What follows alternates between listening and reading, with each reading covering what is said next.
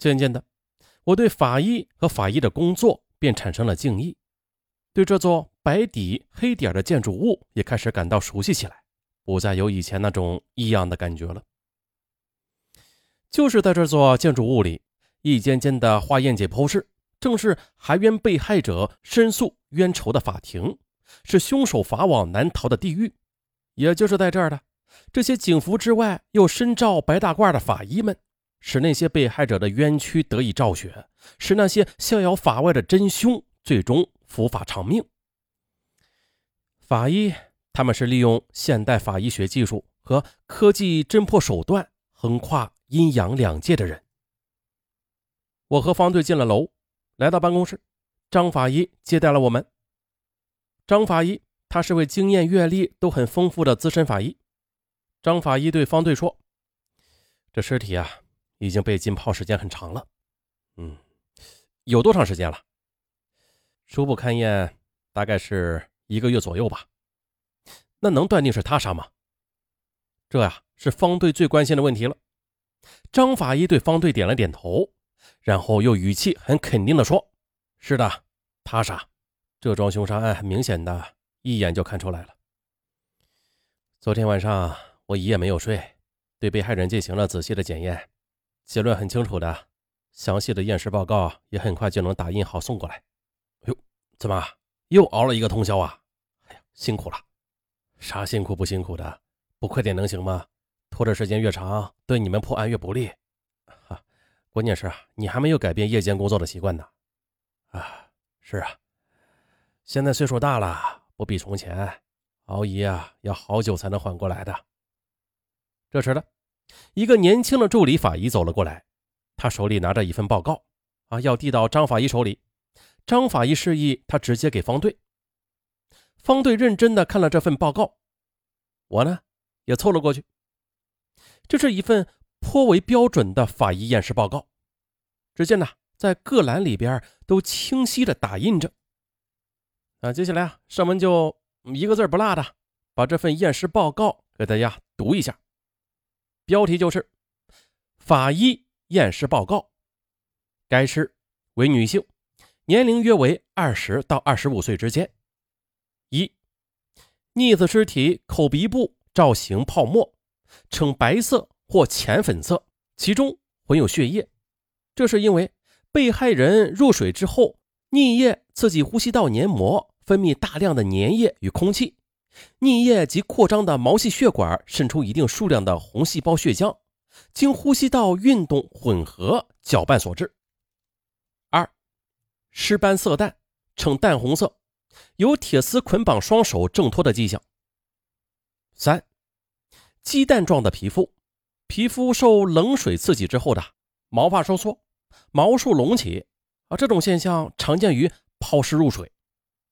四。由于女尸手掌脚底皮肤被浸软，故溺水时间当在三十天左右。五、女尸头部有生前伤，可能为钝器击打所致，也可能是撞击桥墩等硬物而形成的生前伤。此外，背部、左腿等处有打捞所致的伤痕，无生活反应。六、呼吸道内有泡沫液，死后入水。无泡沫，肺脏水性肺气肿，切面有泡沫液流出。七，根据季节溺水尸体浮出水面的常规，判断此女尸可能是死亡时间为一个月左右。八，阴道破损，活检试验尚无明确结果，不能证实是否有精斑存活过，需待 DNA 培植后再做结论。九。鉴于上述几点，死亡原因倾向于他杀。十，尸体左耳后有一颗明显的黑痣。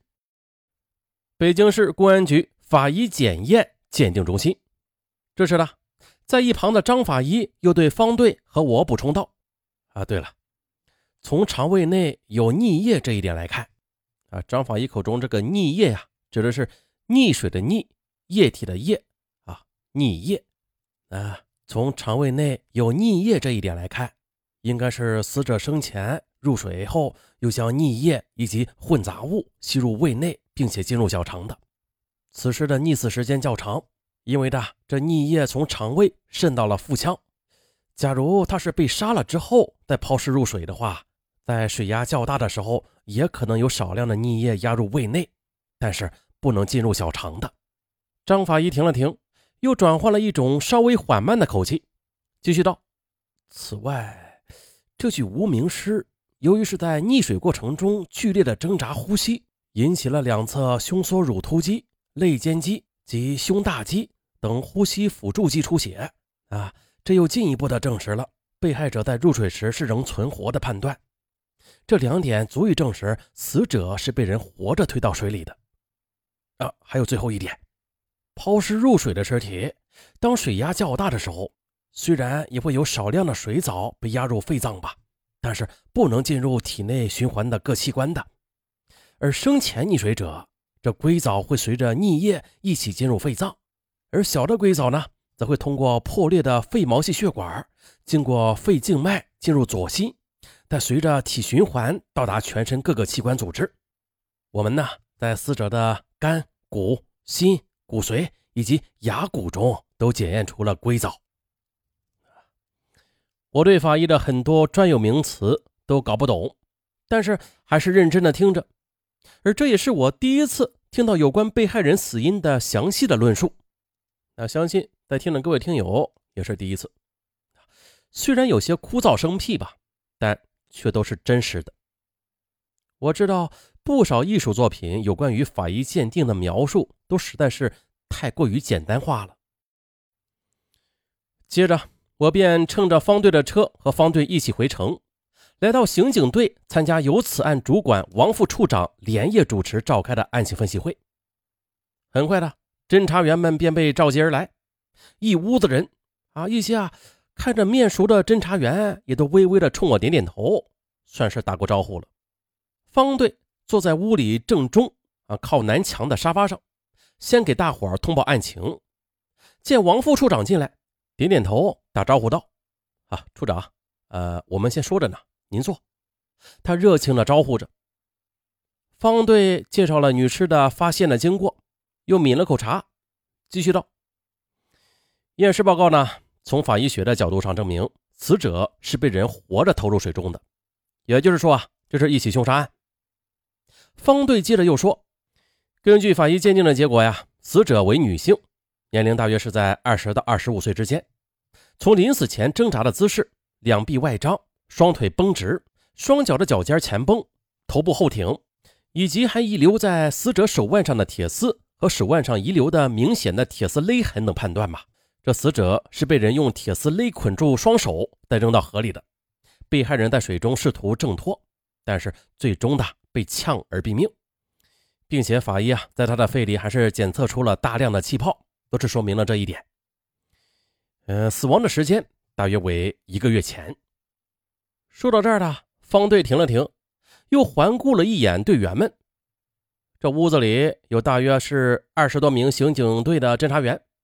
这些侦查员们有的是吸着烟，有的低着头，一言不发，坐的也都不规整，不像是电视里或者照片上那么仪容严整的。